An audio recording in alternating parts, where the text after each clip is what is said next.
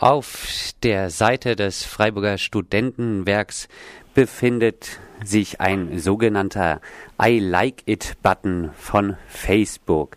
Was es mit diesem I Like It oder Gefällt mir Buttons generell auf sich hat, dazu bin ich jetzt verbunden mit Thilo Weichert vom unabhängigen Landeszentrum für Datenschutz Schleswig-Holstein.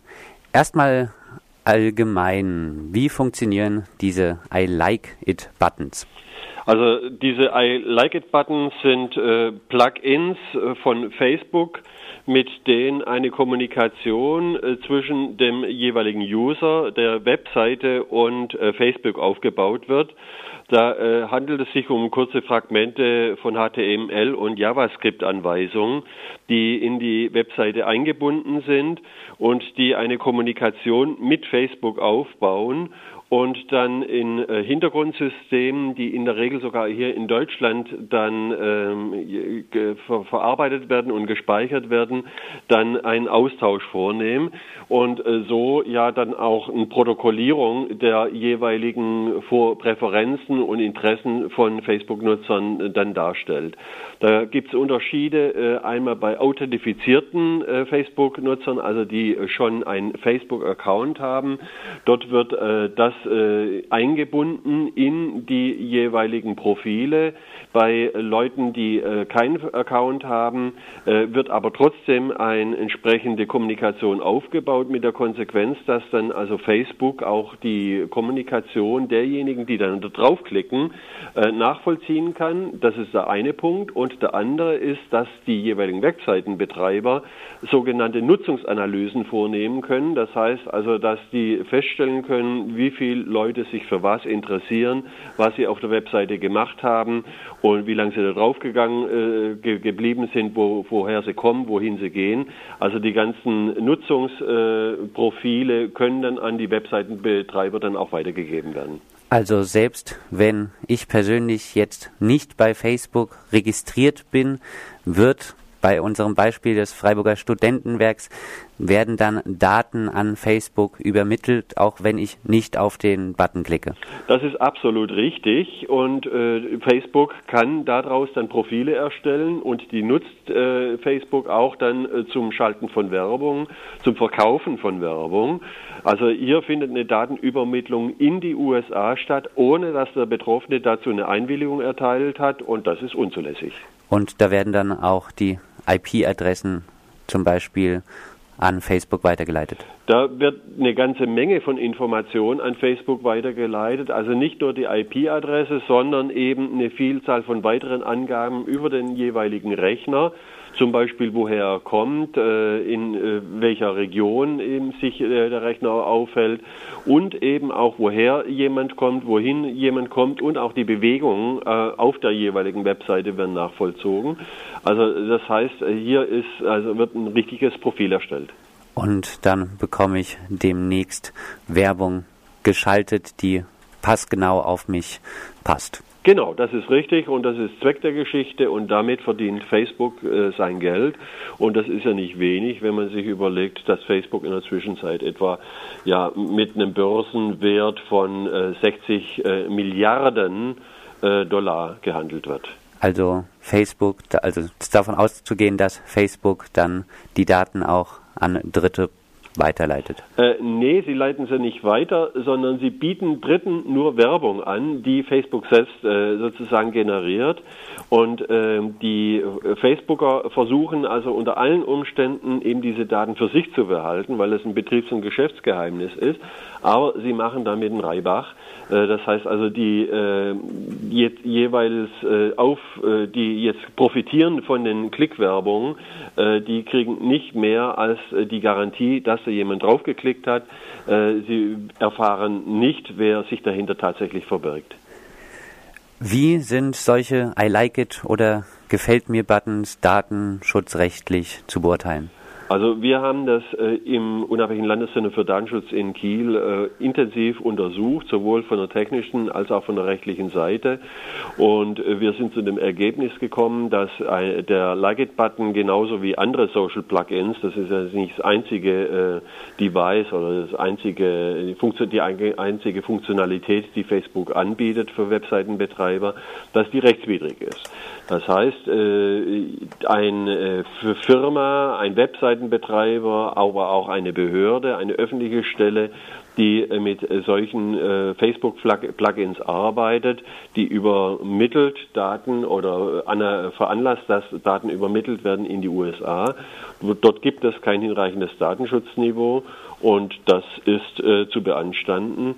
Wir werden aus diesem Grunde in etwa ja, einem Monat auch ähm, in der Sache eine Kampagne starten, um klarzumachen, dass also die Nutzung von solchen Buttons äh, datenschutzrechtlich unzulässig ist. Auf der Homepage des Freiburger Studentenwerks, wo ein solcher I Like It Buttons eingebunden ist, steht dann im Impressum die Verantwortlichkeit für fremde Inhalte, die zum Beispiel durch direkte oder indirekte Verknüpfungen zu anderen Anbietern bereitgehalten werden, setzt unter anderem positive Kenntnis des rechtswidrigen oder strafbaren Inhaltes voraus. Fremde Inhalte sind in geeigneter Weise gekennzeichnet. Das Studentenwerk Freiburg hat auf fremde Inhalte keinen Einfluss und macht sich diese Inhalte auch nicht zu eigen. Das Studentenwerk Freiburg hat keine positive Kenntnis über rechtswidrige und anstößige Inhalte auf den verknüpften Seiten fremder Anbieter. Sollten auf den verknüpften Seiten fremder Anbieter dennoch rechtswidrige oder anstößige Inhalte enthalten sein, so distanziert sich das Studentenwerk Freiburg von diesen Inhalten ausdrücklich. Diese Erklärung, das Einzige, was zum Datenschutz auf der Homepage des Freiburger Studentenwerks zu finden ist, reicht wahrscheinlich nicht aus, um sich gegen die Unrechtsmäßigkeit dieser I Like It Buttons zu versichern, oder? Das ist definitiv richtig. Äh, diese Erklärung, äh, die äh, hier offensichtlich das Studentwerk abgibt, die bezieht sich zunächst mal nur auf Dateninhalte und nicht auf die Verkehrsdaten. Aber auch da kann man sich nicht so leicht machen. Es ist auch bei bezüglich der Inhalte notwendig, wenn jetzt hier die Studentenwerk positiv von einer rechtswidrigen Datenverarbeitung Kenntnis erlangt, dass dann die entsprechenden Inhalte äh, gelöscht werden, beziehungsweise der Link oder äh, die äh, jeweilige Verknüpfung gelöscht werden. Äh, etwas anderes ist bei den Verkehrsdaten. Da übernimmt natürlich äh, das Studentenwerk als Webseitenbetreiber vollständig die Verantwortung, weil der Betroffene nicht ansatzweise erkennen kann, dass da was Rechtswidriges passiert. Da müsste er auf die ja teilweise mehrere Seiten äh, umfangreiche ähm, jetzt äh, allgemeine Geschäftsbedingungen der äh, Facebook-Firma äh, raufgehen. Das tut er natürlich nicht, wenn er so einen Button anklickt. Und insofern ist die Verantwortung bei dem Studentenwerk und äh, muss sich jetzt dann auch die Rechtswidrigkeit dieser Datenverarbeitung zurechnen lassen. Was wären die straflichen Konsequenzen, die jetzt das Freiburger Studentenwerk zum Beispiel zu befürchten hat, falls diese Links nicht entfernt werden? Also strafrechtlich gibt es den Paragraphen 44 äh, BDSG, Bundesdatenschutzgesetz, äh, der voraussetzt, dass eine rechtswidrige Datenverarbeitung in Schädigungsabsicht und in Bereicherungsabsicht erfolgt. Äh, das könnte man unterstellen, weil natürlich das äh, Studentenwerk unter Umständen auch kommerzielle Interessen verfolgt. Gehen wir mal davon aus, dass es nicht der Fall ist. Facebook verfolgt natürlich kommerzielle Interessen, aber äh, die die äh, kriegt man in den USA natürlich schwer an den Kanthaken.